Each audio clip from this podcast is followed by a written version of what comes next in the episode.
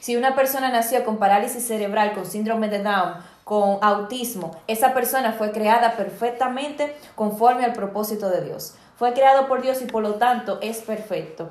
Y es como estaba diciendo Jorge, no debemos esperar que algo pase, no debemos esperar que, que eh, algo de moda, no debemos esperar inventarnos un ministerio, no debemos esperarle que tal iglesia eh, hizo un ministerio dedicado para personas con discapacidad y por eso lo vamos a hacer.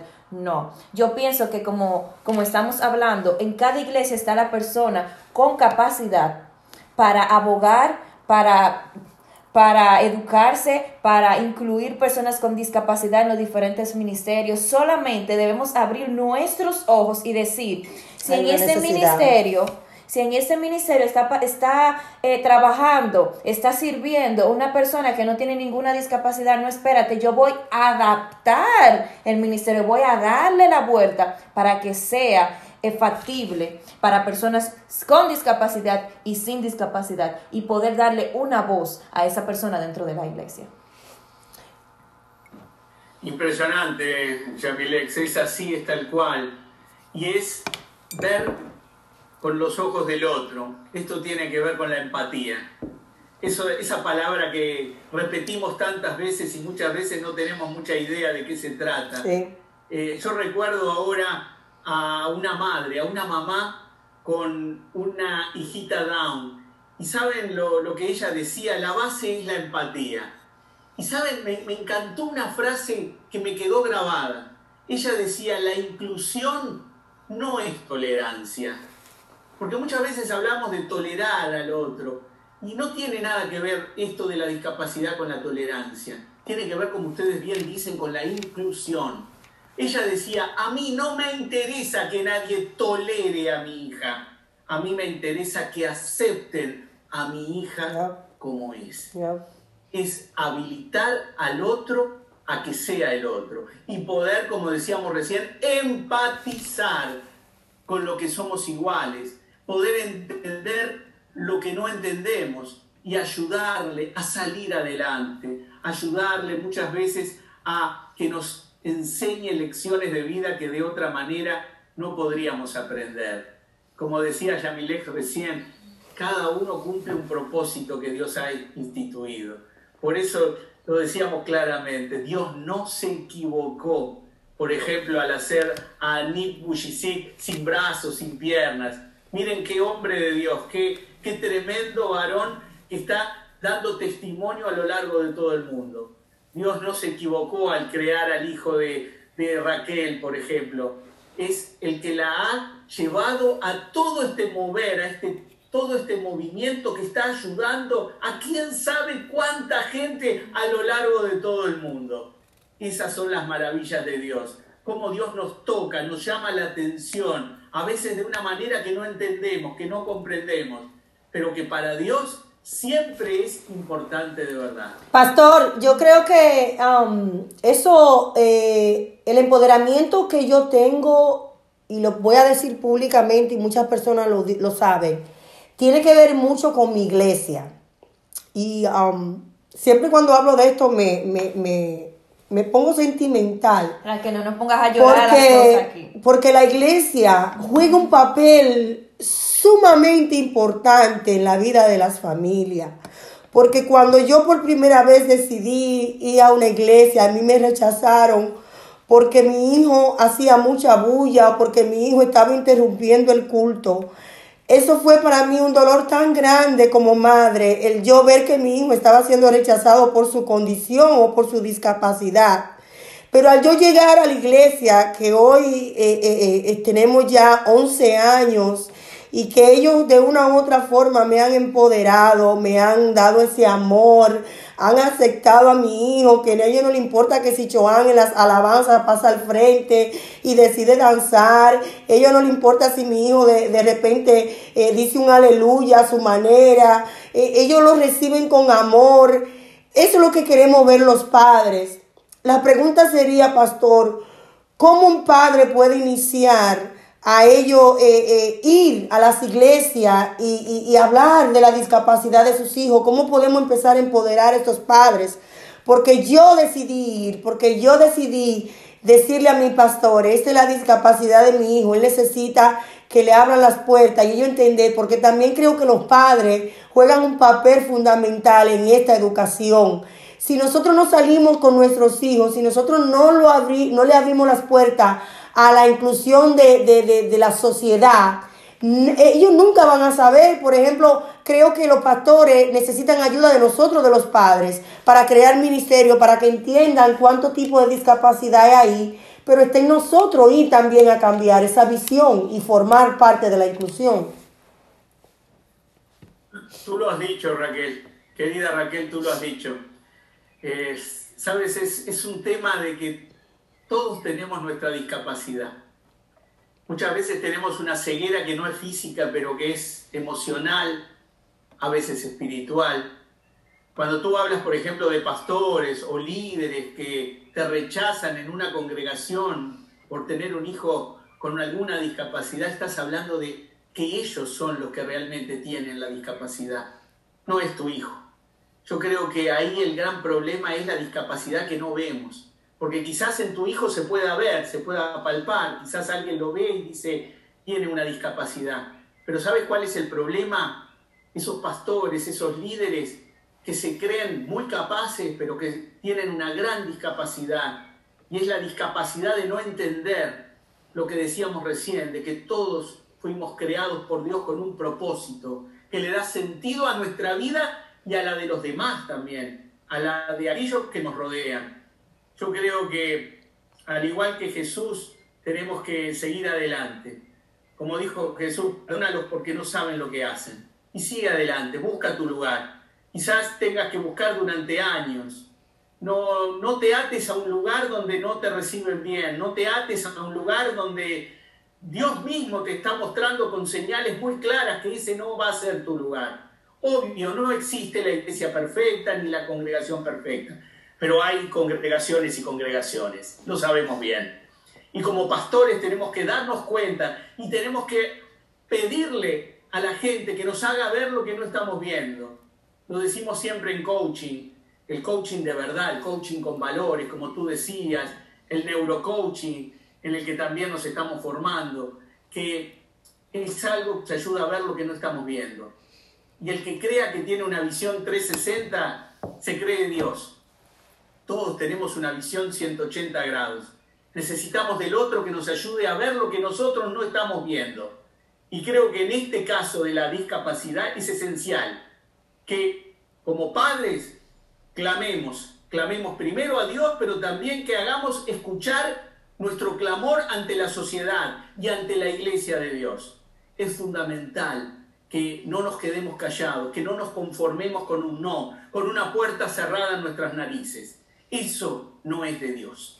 Creo también que debemos de abordar el tema de la eh, eh, de los lugares eh, y su arquitectonía cuando realmente queremos, sí, por amor, darle la bienvenida, pero no, no estamos haciendo adaptaciones arquitectónicas. Por ejemplo, la mayoría de las iglesias ahora creo que deben de tener una rampa, deben de tener silla de rueda extras para personas que quizás eh, vengan y lo necesiten. Creo que la gente, las iglesias deben de empezar a prepararse, de estar eh, eh, poniendo las puertas abiertas, de que no haya dificultades, de estar creando lugares claros. las sillas de las iglesias, ubicándola que sea fácil para que esa persona pueda entrar en su silla de ruedas que el personal esté preparado de cómo darle la bienvenida a estas personas, de cómo hablarle. A veces el, personal de las iglesias tiene temor y no sabe cómo enfrentar eh, eh, y darle la bienvenida a, sus seres queridos con discapacidad y a las personas, no sabiendo que ellos son personas y deben de, presentárseles y darle la bienvenida como persona tal. Yo creo que eso es un tema que se debe de abordar. Eh, yo estoy facilitando conferencias eh, para las iglesias de cómo eh, prepararse, no solamente espiritual, sino también eh, en cuanto a educación de este tema. Yo creo que es una labor y, una, y un, llamado que tenemos todos a, a la inclusión. y creo que, pastor, este tema se merece una segunda intervención suya porque hay muchos temas que abordar, hay muchos temas eh, desde la parte ministerial, eh, cómo podemos eh, darle las oportunidades a las, a las personas con discapacidad desde diferentes ministerios, partiendo desde su discapacidad, porque de repente una, silla, una persona en una silla de rueda puede, podemos ponerlo en la, en la, en la entrada de las, iglesias, a darle la bienvenida a las personas. O de repente alguien que no habla, le podemos eh, dar de volantes y simplemente hacer y buscar la forma adaptada para que ellos pertenezcan a la iglesia. Porque no, no estamos haciendo un llamado de simplemente vamos a darle la bienvenida y tú te vas a sentar ahí en una esquina y ya, con eso es una bienvenida. Queremos ser parte de la iglesia, queremos ser parte de ese movimiento que Dios ha llamado al 2021 a que nuestros seres queridos también formen parte de los ministerios activos en las iglesias. Totalmente. A veces tenemos eh, edificios muy hermosos, con todas las comodidades, pero no son accesibles. Y si no son accesibles, no son inclusivos. Así que pensemos un poco. Claro. Nos ha dado la posibilidad de razonar, de pensar. Creo que es fundamental esto que estás diciendo. Y creo que tenemos que trabajar mucho. Esto, esta instancia de reflexión para pensar, para analizar es fundamental. Lo vuelvo a reiterar. Me parece que lo que están haciendo ustedes dos es clave. Hay que replicarlo.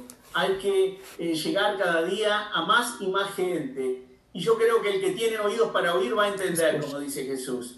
A mí me gusta eso. A mí me gusta dejar un poco, sacarnos la, la mochila de piedras y decir, bueno, pero no puedo hacerlo todo. Pero sí puedo ponerlo en las manos de Dios y hacer mi parte. Y yo creo que ustedes están haciendo su parte. Con todo esto, eh, están llamando la atención de, de mucha gente. Y creo que están logrando que cada día más y más personas puedan tener un bienestar, estar mejor. Lo decíamos hace un rato, todos tenemos o vamos a tener una discapacidad algún día. Fíjense en los ancianos. Quizás tengas una gran salud hoy, estés muy bien, pero cuando llegues a anciana o anciano vas a tener algún tipo de discapacidad seguramente, porque la mayoría lo tiene. ¿Qué estás pensando hoy? ¿Qué estás preparando hoy para ese momento? Hasta, no digo por egoísmo, pero hazlo hasta pensando en ti mismo. Hazlo pensando que algún día quizás tú vas a necesitar esa rampa para poder entrar con una silla de ruedas. Quizás vas a necesitar que alguien te guíe, te lleve de la mano y que pueda con una sonrisa darte la bienvenida y hacerte sentir parte, porque esto es fundamental. Si no, permítanme decirlo con una frase muy dura, si no la iglesia es pura mentira. Wow, wow. Yo creo que eh, habló de una parte muy importante que eh, todos, todos, y yo siempre hablo en mi conferencia preguntándole a las personas que si ellos creen que la discapacidad no le va a tocar a ellos, si todos vamos a terminar con una discapacidad, de a repente... Eso precisamente iba. Ya, sí, coge. No, pero no, pero a eso precisamente iba abundando en lo que dijo Jorge, que al final todos, señores, nosotros no somos perfectos, nosotros tenemos fallos y, y, y no hay y discapacidad tan grande que, la, que es la de no ponerse en el lugar del otro. Ya ahí estamos teniendo fallos, nosotros no somos totalmente perfectos, entonces cómo nosotros venimos a creernos perfectos y ver al otro que tiene un defecto físico como una persona al menos. No, es empezar a ver a través de los ojos de esa persona. Y algo que tú viviste que de verdad admiro muchísimo y siempre lo pongo de ejemplo, es cuando tú fuiste con Conchita y te vendaste los ojos y tú pudiste vivir lo que ella vive cada día. Entonces, si nosotros las iglesias comenzamos a hacer eso, que es precisamente lo que Dios quiere que hagamos, comenzamos a hacer eso, nosotros vamos a poder ver a través de los ojos de esa persona con discapacidad.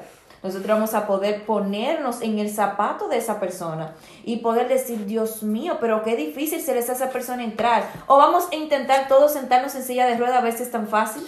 Y no solamente eso, que todos vamos a terminar siendo discapacitados. Quizás hay personas ya que tienen baja visión, están usando lentes. Hay otros que van a terminar que no van a poder moverse por la edad, van a tener que so, buscar soporte de, de, de silla de rueda o de aparatos para poder moverse.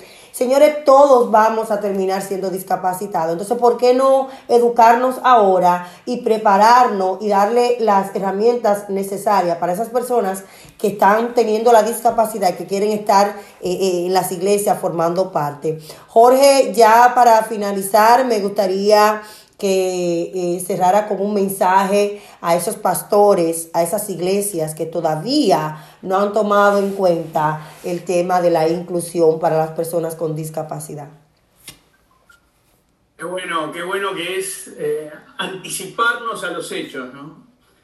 Qué bueno que es, como decían ustedes, no esperar a que tengamos a una persona con, con una seria discapacidad o con una discapacidad evidente para empezar a tomar eh, decisiones, determinaciones en nuestras congregaciones. Qué bueno que es mirar a cada miembro en particular y definir un ministerio que resuelva sus necesidades. De eso se trata. Yo creo que estamos llamados a servir. Líderes que no sirven no son líderes. Estamos llamados a servir al otro, a verlo como un legítimo otro, a poder satisfacer esas necesidades. Así que mi llamado es a que las escuchen a ustedes más, a que puedan replicar todos estos mensajes trascendentes que son llenos de amor, reitero la palabra.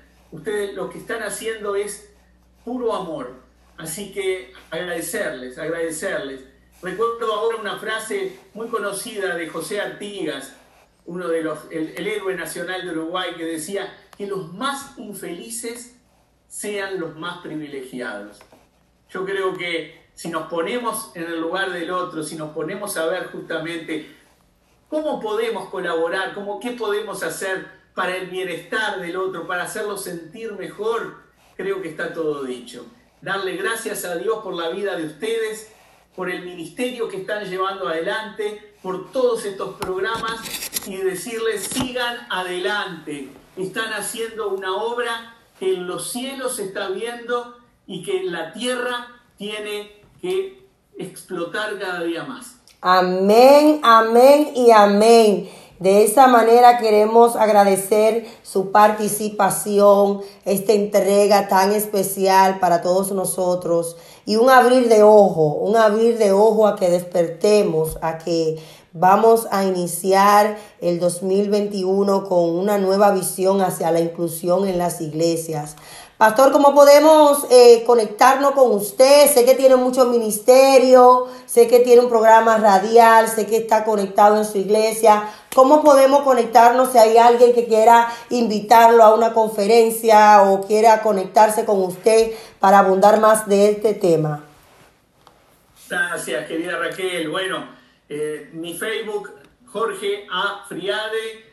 Estoy en eh, Twitter, Instagram, también Jorge Friade, eh, arroba gmail.com, más 598 94 760042 es mi WhatsApp, mi celular, lo tienes tú Raquel, cualquier cosa, para servirles, estoy para servirles, estoy para brindarles siempre lo mejor de mí y agradecido, agradecido una vez más por la oportunidad que me brindaron. Amén. Yo sé que tendremos mucho Jorge para rato, así que la invitación se la voy a extender y me gustaría que todas esas informaciones que dio de sus informaciones de contacto la ponga aquí en Facebook ah, para que las personas puedan tenerla ahí ya físicamente. Agradecemos de corazón su tiempo y su participación. Que el Señor le bendiga cada día más. Igualmente. Gracias a ustedes. Amén, muchísimas gracias. Este tema eh, eh, es muy importante, Yamilex, y yo sé que vamos a tener una segunda entrega de ese tema porque eh, mientras más lo hablemos, mientras más hagamos eco de ese tema, yo creo que las iglesias van a tener otra visión de que nuestros seres queridos y los familiares necesitan estar integrado en las iglesias. Queremos recordarle que este programa le llega gracias a Vecina Beauty Supply, donde la belleza comienza con sus localidades en Lynn, Roseberry, Jamaica Plain y la ciudad de Lawrence, con sus oficinas centrales en el 1 de la Martin Street en Lawrence, con el teléfono 978 557 0090 Así es, también llega gracias a We Care 365, Adult Foster, Foster Care, Arelis Gómez pues anda por allá, nuestra querida amiga y pues We Care siempre nos ha dado su apoyo, siempre nos ha brindado su mano.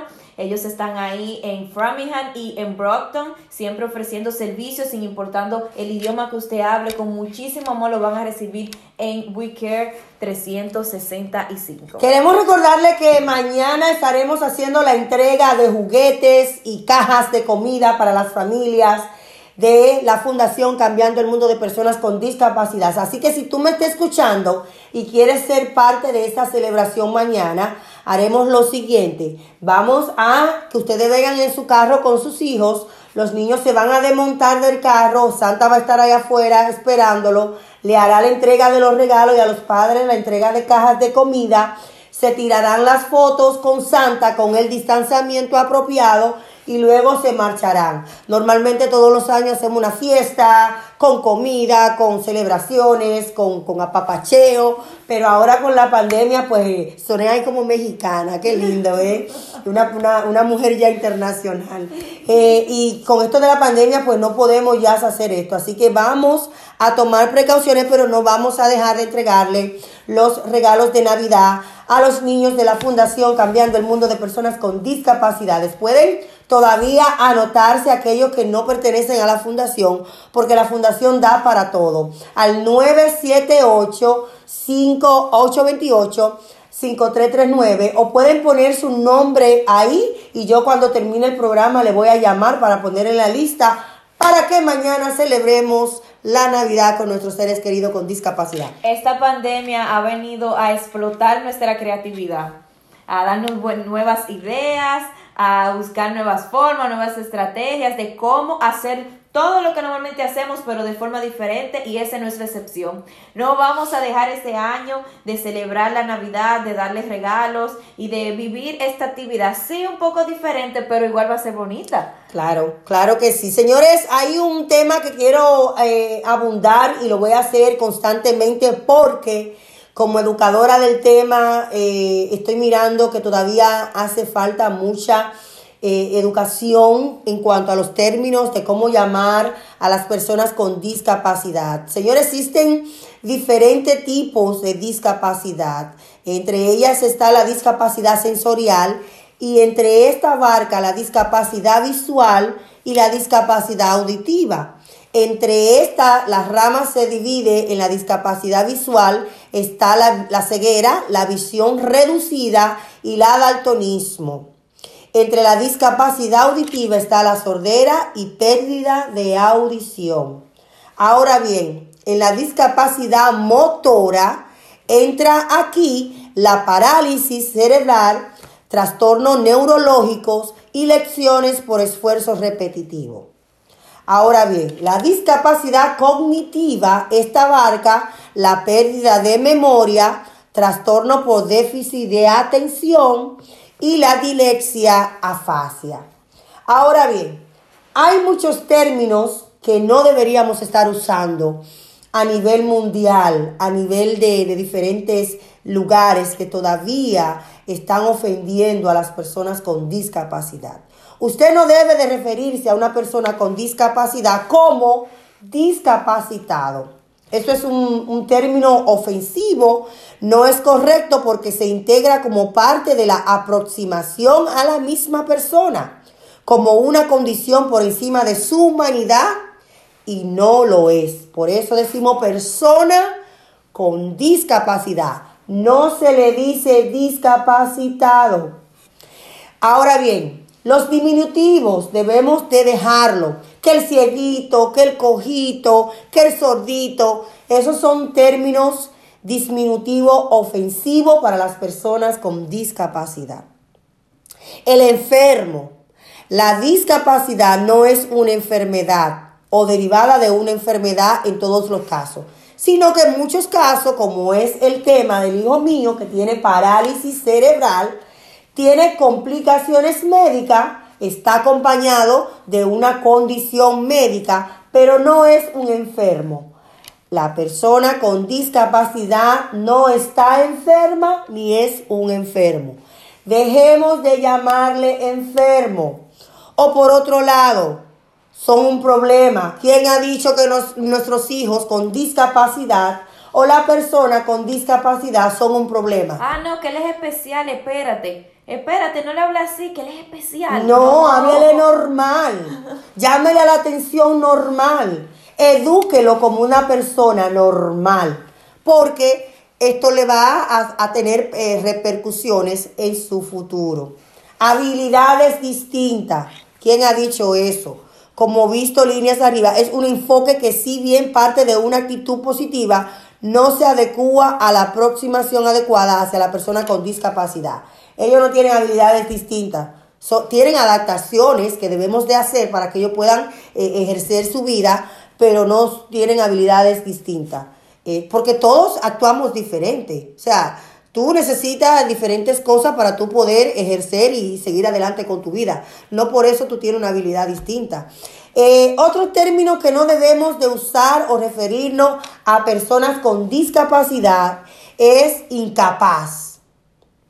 Las personas con discapacidad pueden, pueden y son capaces de trabajar, estudiar, participar de manera social y económica de la sociedad, siempre y cuando nosotros, las personas que no tenemos discapacidad, refiérase al mundo, rompamos con las barreras del entorno.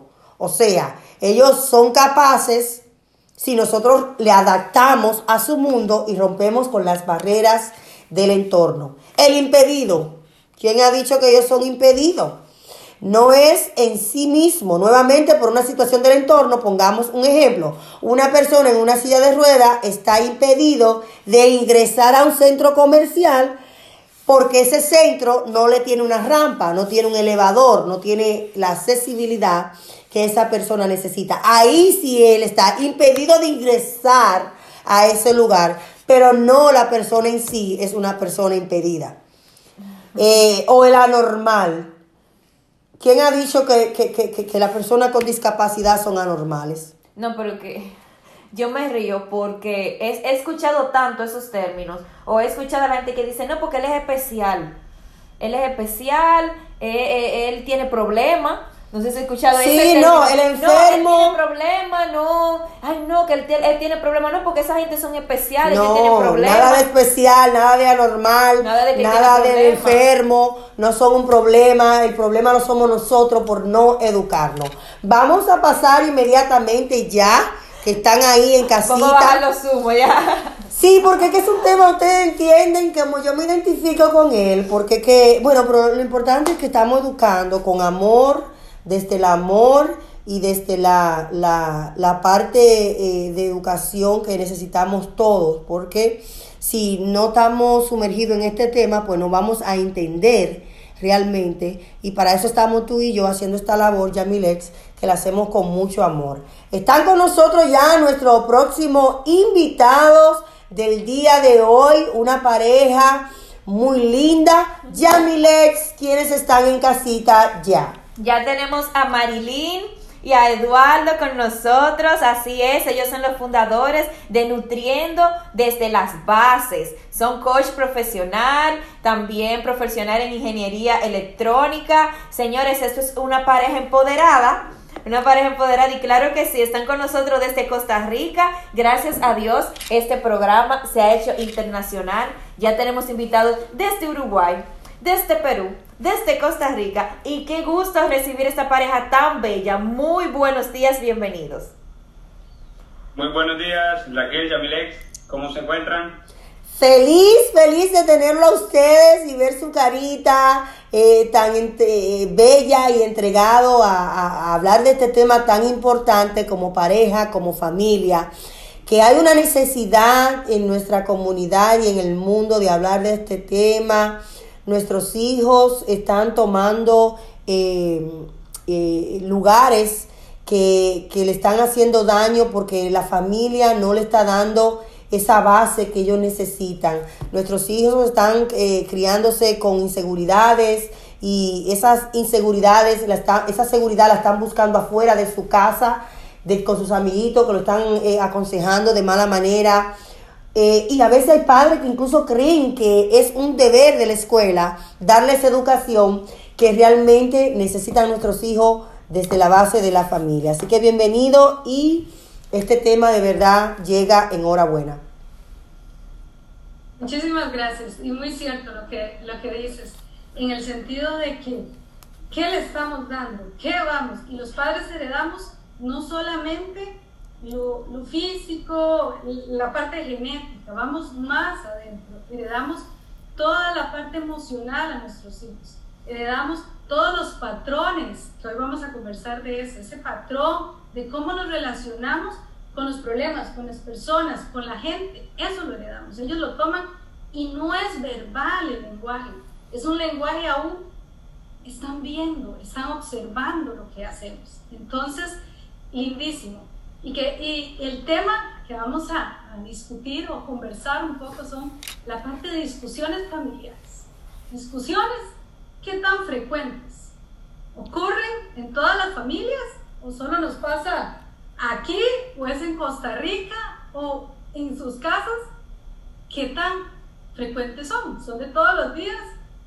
¿Una vez al año? ¿Cómo será? ¿Cómo estará ahí? ¿Y qué quiero decirles? Todas las familias pasamos discusiones de mayor o menor grado. Casi siempre están ahí. Y Lex decía algo importante, la pandemia nos ha hecho, claro, innovar, nos ha hecho cambiar, pero ¿saben también qué nos ha hecho sacar?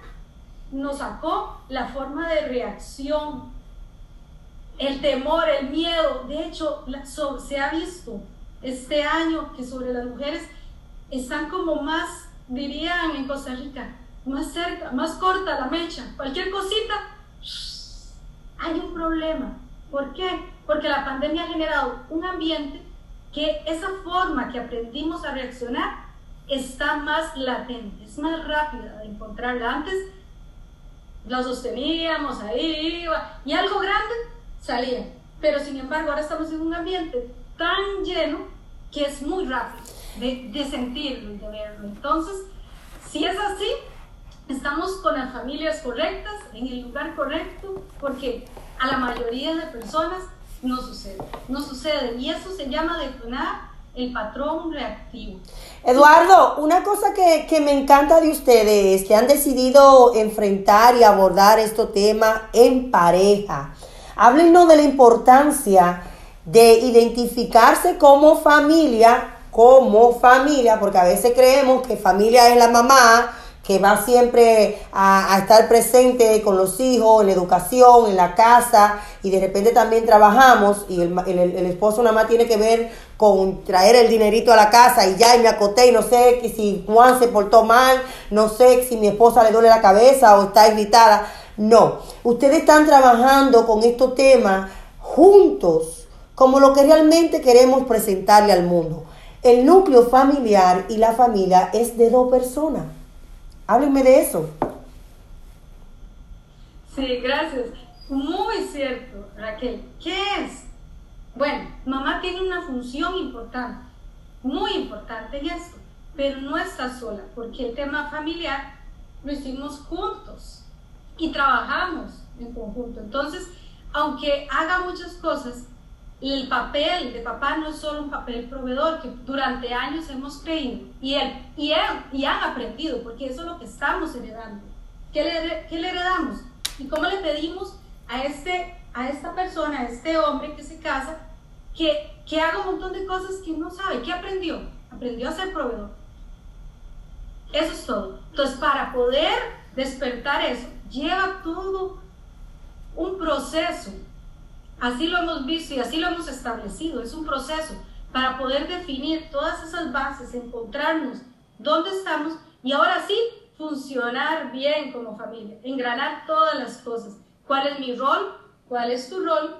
Y, y poder hacerlo, porque los hijos también cumplen un rol en la casa. Muy importante, porque somos papá y mamá que hacen esta parte, pero los hijos son parte y son personas individuales, seres esenciales, con sus características, con su personalidad diferente a papá y mamá. Y aunque sean niños, igual merecen nuestro respeto, nuestra forma, tienen sus propias opiniones. Y eso es parte de lo que hemos ido aprendiendo, ¿verdad? Sí, correcto. Y hermoso en el proceso es que cuando conectamos con esta parte, y cuando digo conectamos, luego desde el punto de vista de los varones, cuando conectamos con, con esta parte eh, medular en la familia, entendemos nuestro lugar y, y, empezamos a disfrutar del proceso, realmente se convierte, se convierte no en una carga, se convierte en un deleite. Eh, y lo digo porque lo viví, viví esa transición de dificultades en un hogar, donde lo decía ahorita mi esposa, normalmente es porque no fuimos criados, no, no, no nos entrenaron, nos capacitaron en esto. Pero bueno, eh, en esta vida es, es, de aprendizajes. Y cuando realmente somos enfocados eh, de una manera correcta y damos valor, importancia tanto a la pareja como a los niños, empezamos a vivir un nuevo tiempo, un tiempo realmente de alegría y de gozo, de, de poder disfrutar de lo que tenemos, de poder dar de ese potencial que tenemos en nuestro ser, que nuestro Creador nos ha dado a cada uno de nosotros, esa, esa facultad. ¿Cómo? Yo sé que vamos a tener eh, diferentes eh, aportes de ustedes como, como institución a, a, este programa. Me gustaría que me hablaran de la historia, por qué nace esta entrega que están haciendo ustedes a la, a la humanidad, por qué entienden ustedes la necesidad que hay en nuestra comunidad de hablar de estos temas. Por, ¿Cómo nace? ¿Cómo de repente dijeron ustedes dos, vamos a empezar a educar acerca de la familia? Hablen un poquito de su historia. Sí, claro. Bueno, en esto mucho, mucho surgió a raíz del nacimiento de nuestro primer hijo. Eh, si bien es cierto, teníamos nuestras deficiencias a nivel pareja, no, no llegaron al, al, punto cúspide hasta que nace nuestro primer hijo, Oscar. Porque este, por una condición en, su nacimiento tuvo una fractura. Y entonces eh, realmente no lo sabíamos. Y eso generó en él unas atenciones particulares. Un bebé que lloraba, que prácticamente este, nos despertaba muchas veces en la noche y, y nosotros con la impotencia de saber qué le estaba sucediendo. Y esto de alguna manera fue acarreando en él este, cierta, cierto temor a la vida. Y también empezó a, crearse una, una tensión o, una, una carga adicional sobre nosotros, del cual no, no estábamos capacitados. Y sobre todo, hoy lo puedo reconocer sobre mí, que realmente no estaba este, capacitado para eso. Gracias a Dios, eh, mi esposa eh, tuvo una, una mejor apertura en eso y empezó a buscar ayuda y entonces quizás por acá nos puede seguir contando cómo pitió el proceso de transformación. Correcto, eso que comenta mi esposo, bueno, era una carga. Imagínense lo que es una mamá que un hijo se despierte todas las noches y muchas pasamos por ahí.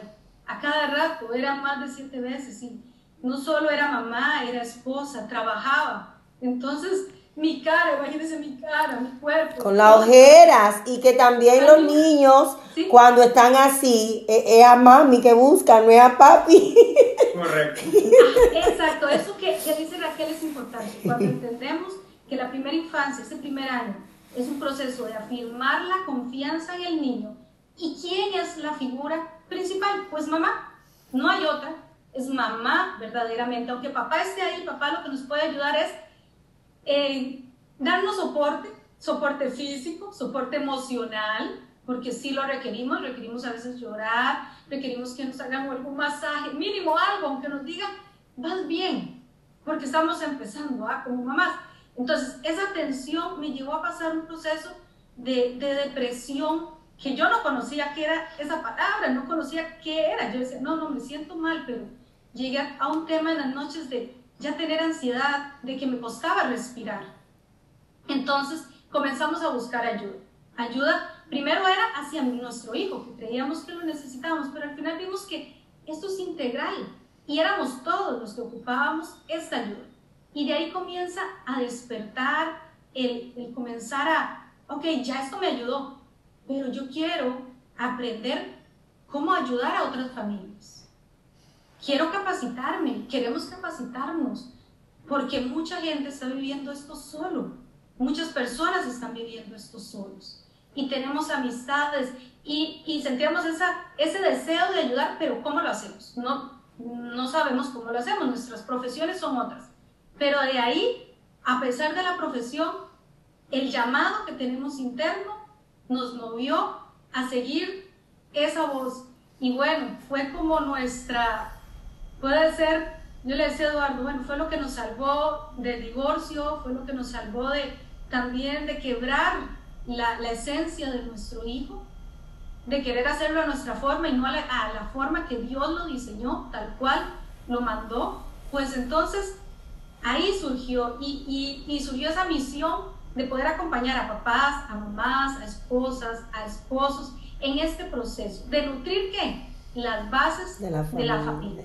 Y esas bases de la familia fuertes nos van a ir dando una sociedad fuerte, no una sociedad actual que está cualquier cosita la quiebra, cualquier cosita eh, toman decisiones externas, sino que los hijos pueden recurrir dónde está la respuesta, dónde se sientan más seguros y qué lugar más importante que el hogar, que nosotros como papás, que todos, que podamos, si no sabemos la respuesta, no importa, la buscamos juntos, lloramos juntos, hacemos las cosas juntos, pero no que tengan que ir afuera por falta que nosotros nos hemos nutrido y por falta de capacitarnos como papás en este proceso. Yo creo que el tema de hoy es muy importante, especialmente para aquellos que, que tienen fecha de casarse y que de una u otra forma quieren formar familia. Yo creo que ustedes quieren también no solamente educar a nosotros los padres que ya tenemos hijos, sino aquellos que pensarán en un futuro tener sus chicuelos eh, bueno, ya que Raquel me tiró al medio, ¿verdad? Eso que dices es elemental. Si lo hiciéramos así, vean, nos ahorraríamos tantas cosas que en el proceso Menos divorcio. necesarias de asumir, o luchas de poder. Al final se llaman luchas de poder, porque la pareja pasa en esa lucha. Claro. Porque así aprendió de pequeño. Claro cuando logramos, ya cuando nos casamos, el, el asunto es diferente. So, vamos entonces a entrar al tema y entonces vamos a iniciarlo de la forma que podamos desglosarlo.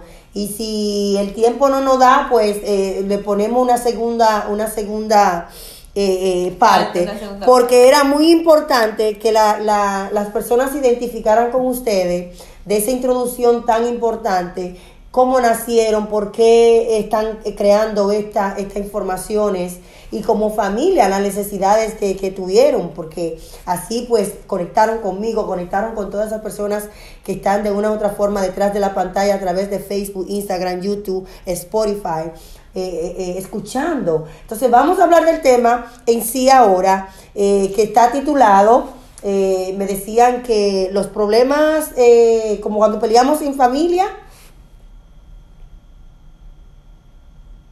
Discusiones familiares. Discusiones familiares. ¿Qué tan frecuentes son y por qué ocurren?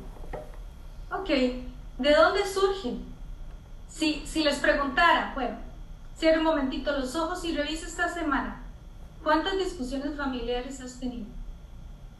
Respira, revisa. Ahora sí. ¿Cuántas hay ahí? Una, dos, tres. Una por día, tres por día. ¿Cómo está tu balanza? Listo. Ahí va. Más o menos bien. ¿Te sientes bien con ese número o ese número está muy alto? Bueno, mi esposo me está mirando en Instagram y yo puedo decir a confianza que no, creo que no hemos tenido discusión en esta semana. Um, quizás porque yo estaba eh, de viaje y estamos todavía en, en luna de miel. no, eso está bien. Eso es Perfecto, porque vamos a ir abarcando qué pasa. Bueno, ¿cómo, ¿cómo se genera? Hay algo que se llama nuestro patrón de respuesta. ¿Qué es ese patrón de respuesta? Porque cuando no conocemos algo, no, no podemos identificarlo. Entonces, vamos a hacerlo con un ejemplo con, con los que tienen hijos. Es sencillo. Ok, ¿cómo, ¿cómo funciona? Comienzas a decirle a tu hijo, recoge los juguetes o le das una instrucción. Hay que hacer tal cosa. Ya lo decís como mamá. ¿Y qué espera la mamá? que el niño se levante rápido, recoja todo y ojalá que te diga, mamá, ya terminé. Y Se- todo. ¿Qué más, ¿Qué más tengo que hacer? Sería, sería una vida perfecta. Sucede eso, bueno, resulta que entonces mamá está viendo, está desde la cocina, está desde, desde lo que esté haciendo y no recoge nada. Y entonces otra vez vuelves a dar la instrucción. Hijo, hay que recoger, pero ya comienzas a insistir ya. Y la tercera, ya ves que no recogió nada y como que te está ignorando. Entonces, ¿qué sensaciones comienzas a sentir? Ya ahí Enojo. a decir, a usar hasta, bueno, si lo recoges te doy tal cosa. Y comenzamos hasta a usar el tema de chantaje. Y comenzamos a, Subir el bueno, tono, comenzamos a subir el tono, la empieza a cambiar carga, nuestras, nuestras acciones, ya no estamos riendo, ya estamos, producir el ceño. Ya comenzamos a enojarnos, ya comenzamos a sentir aquello que ya me estoy molestando. Entonces, después de eso, si no, no lo hacen, ¿qué pasa? Le volvés a repetir, porque quieres ser una mamá, una buena mamá, o quieres ser un buen papá. Entonces, ¿qué haces? Te lo aguantas y vuelves otra vez a insistir. Una chancleta.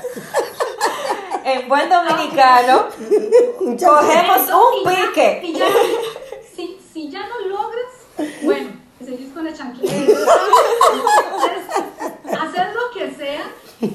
¿Para qué? Para que de alguna manera te haga caso, pero ya no vas presente, ya Claro. vas muy molesto. Claro. Y ahí comienzas a, no solo eso, sino un tema hasta de renegar, a decir es que no lo haces, es que no nos ayudas. Y, y ya comenzamos en esa parte, cuando ya hicimos eso, comienza ahora sí el problema, porque comenzamos a lastimar y a dañar. A veces, bueno, ahí pasa todo y llega la otra parte. El otro punto es que, bueno, ahí comienza la mamá a sentirse o el papá medio mal, porque dice, yo no quiero ser así, pero es que es necesario.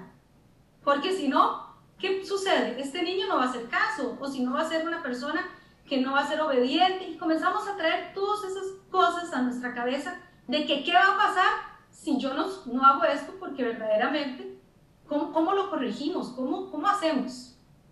Y ahí es donde comienza nuestro patrón, porque ya hiciste, ya sea que golpeaste, ya sea que gritaste, ya sea que regañaste mal, y cuando ya termina el día, al final, en la tarde, ¿cómo estamos? Mira, lo castigué, tal vez no era tan grande, tal vez yo era la que me sentía cansada, o tal vez fue, no son como proporcionales la- las decisiones. Entonces, en las tardes, cuando ya podemos un ratito descansar como mamás, decimos, me pasé o no me pasé, o nos justificamos, pero al final sentimos esa sensación de como que estoy haciendo lo mejor, pero me siento que todavía queda un poquito por ahí que creo que podría mejorar. Ese es cómo funciona ese patrón reactivo. Pero igual tiene cuatro formas de representarse, que Eduardo las va a, a comentar. ¿Cuáles son esas cuatro formas? Porque ya les dije cómo es en un ejercicio práctico, pero él también tiene cuatro formas. Todas las personas podemos usar las cuatro o podemos usar una con mayor fuerza, que es la que personalmente nos representa más. Vamos a ver en qué andan este grupo de, de personas y de seguidores de acá. ¿Cómo, cómo estará? Sí, eh, vas a ver cómo poco a poco te vas a ir identificando con alguna de ellas. Todos, de alguna manera, lo decía Mario ahorita, nos identificamos con alguna de estas eh, formas que representa el patrón reactivo. Una de ellas es explotar. Eh, tal vez recordarán aquella, eh, aquel programa o aquella fábula de un hombre que se transforma y se pone verde y empieza a destruir y todo. Más o menos anda parecido a eso, el Hulk. Entonces, el explotar es eso, es cuando, cuando llega el momento, decía Mario, das todas las instrucciones, pasas toda esta etapa, esperabas una respuesta y no se da. El primer tipo de reacción es explotar. La otra es más bien implotar. Es quien eh, lo llamamos a veces como que traga o, o- o lo reserva a sí mismo y lo va guardando, lo va guardando. Normalmente el que implota en algún momento tiende a explotar. Es tanto lo que ha reservado que termina explotando de una manera este, violenta. También está el culpar o el escapar. Y en este, valga hacer aquí la, subrayar, que es donde me identifiqué yo durante mucho tiempo, eh, el escapar. Es decir, cuando llegaba la situación, de alguna manera, pues terminaba yéndome por la tangente y no dándole la prioridad este, al asunto y, no, no, yendo de manera, de manera medular. Quizás ya eh, al, mencionar estos cuatro, nosotros normalmente hacemos una introspectiva y decimos, quizás yo soy eh, explosivo o más bien implosivo, o quizá este, me voy ahí por la, por, por la tangente, este, me diluyo, y entonces hay algo importante de por qué, del por qué mencionarlo. Vamos a ver, cuando, cuando uno conoce, cuando uno logra eh, visualizar esto, empieza a ponerlo en su lugar. La neurociencia nos enseña algo que se llama el SAR, que es el sistema de activación reticular ascendente. Básicamente, lo que nos dice es que nosotros nos podemos enfocar en algo este, y, y, podemos darle dirección a nuestro cerebro para que se enfoque en algo. Y justamente acá lo que, lo que estamos haciendo con esto es diciéndole a nuestro cerebro que hay cuatro formas de, de reaccionar. Y hay un propósito de encontrar este, ese tipo de reacción o que seamos conscientes de nuestro patrón reactivo. Correcto. Esa forma de poder encontrarlo, lo que va a hacer es que cuando viene, porque es de manera, andamos en piloto automático, entonces poder pararlo. Probablemente este es el primer paso. Cuando ya sos consciente, hay que trabajar en esto más. Pero el ser consciente les va a ayudar a poder darle, como decía Eduardo, esa posición y decir, ah, ya sé qué es lo que me pasa. Es este. Ya sé quién es. Y poder tomar la decisión desde una manera presente. Ok, ¿cómo quiero responder a mi familia? ¿Cómo quiero responder a mis hijos? ¿Y cómo quiero seguir? ¿Quiero seguir con lo aprendido o quiero verdaderamente tener mi modelo en el hogar? ¿Qué quiero dejarle a mis hijos? Quiero dejarles que me recuerden como una mamá que andaba gritona y con el chilillo, con, con aquello, con regaños, o quiero dejarles que verdaderamente tenía la capacidad de sentarse, de darle instrucciones claras y que podíamos entendernos cuál es el límite establecido, porque no es que no haya límites claros, pero de una forma amén, y que Él lo haga suyo. Porque el tema con los hijos es que los hijos se apropien de esa cultura, no que le tengan terror a papá y a mamá o que lo hagan por temor. Entonces, cuando papá y mamá no están, no sabemos cómo va a ser su forma. Qué lindo sería poder saber que en cualquier lugar que estén es suyo, es su decisión. Y ellos decidieron que los principios de su casa también son sus principios. Y eso nos va a garantizar que donde quiera que estén, ¿saben qué? Van a hacer las cosas de manera correcta. Saben que yo no, yo no me he casado, eh, voy de camino.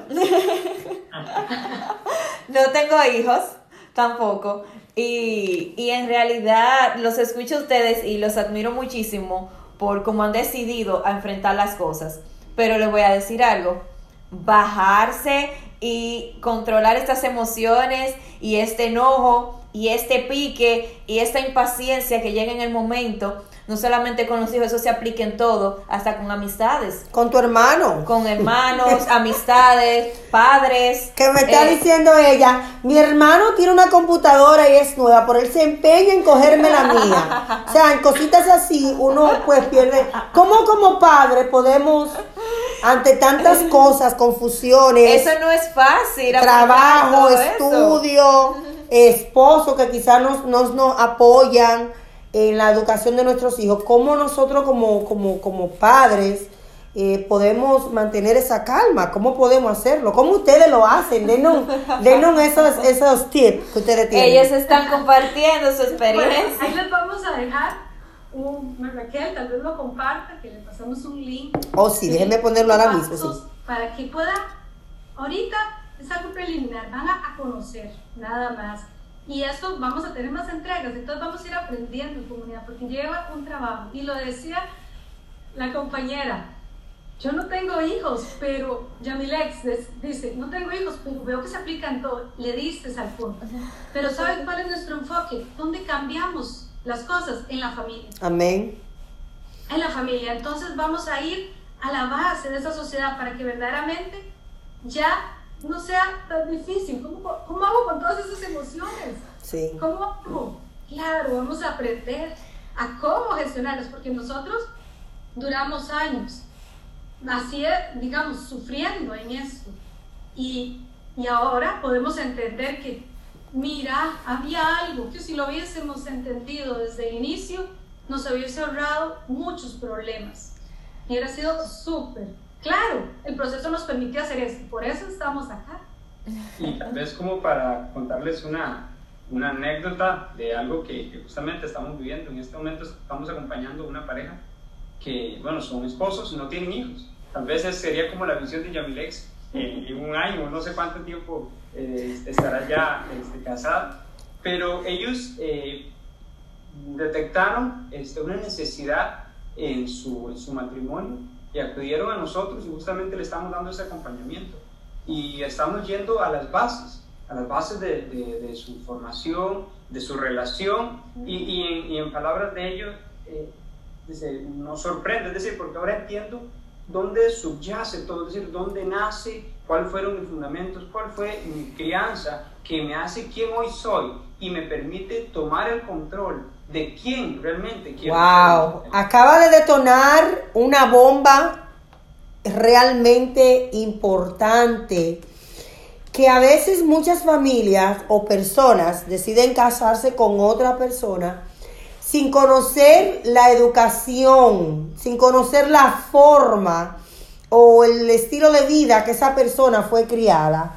Entonces de repente cuando se unen en pareja, todo está muy bonito porque hay luna de miel, porque estamos recién casados, llegan los hijos, entonces ahí empiezan los problemas porque un padre decide, esta es mi forma, así me criaron, la madre decide, así que yo crío, así que yo voy a hacerlo, porque así que mi mamá me enseñó, mi abuela. Y entonces empiezan a chocar esas culturas, esas formas de crianza, esa, esa visión que cada quien tiene como, como tener una familia. Entonces, ¿cómo podemos evitar esto? Podemos conocer a nuestras parejas, mirar bien desde el seno de su educación, ver sus familiares, sus hermanos, su tío, su primo, su mamá, porque de repente yo me puedo enamorar de alguien por, por, por su forma de ser, pero ya después que yo me case veo que, que cuando tengamos hijos pues todo va a ser totalmente diferente. ¿Cómo podemos fusionar eso? Interesante y muy profunda esa pregunta.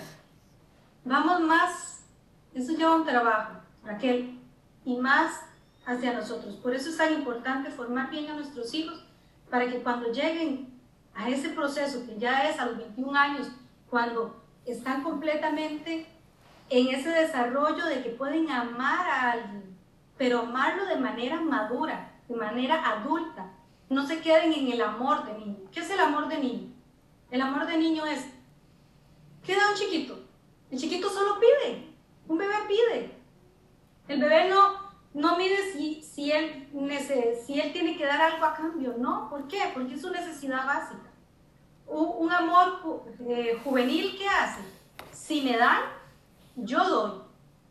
Es decir, yo doy conforme usted me vaya dando. Entonces mido el ambiente. Pero un amor maduro es un amor que da sin esperar nada a cambio. Y va a retribuir. Pero si desde pequeños no trabajamos eso, ¿cómo creen que llegan los adolescentes? Claro. En un cuerpo juvenil o un amor de niño. Claro.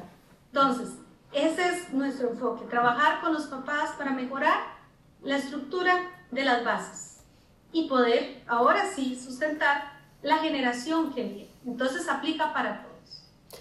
No, no está resumido en una sola frase, no. Esto lleva al menos nos ha tocado trabajo intensivo unos tres meses y después de eso, ok, seguir aprendiendo en el tema de desarrollo personal.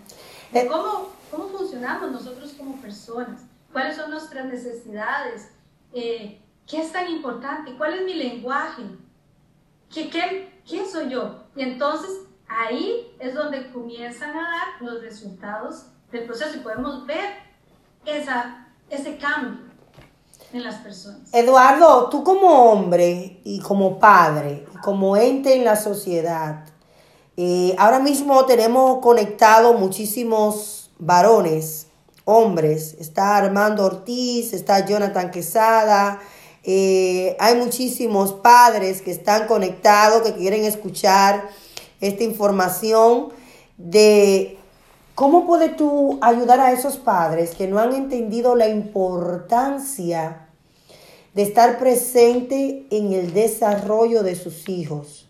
A esto no me refiero que el desarrollo tiene que ser, voy a trabajar, voy a llegar de noche a mi casa, voy a pagar los biles, voy a pagar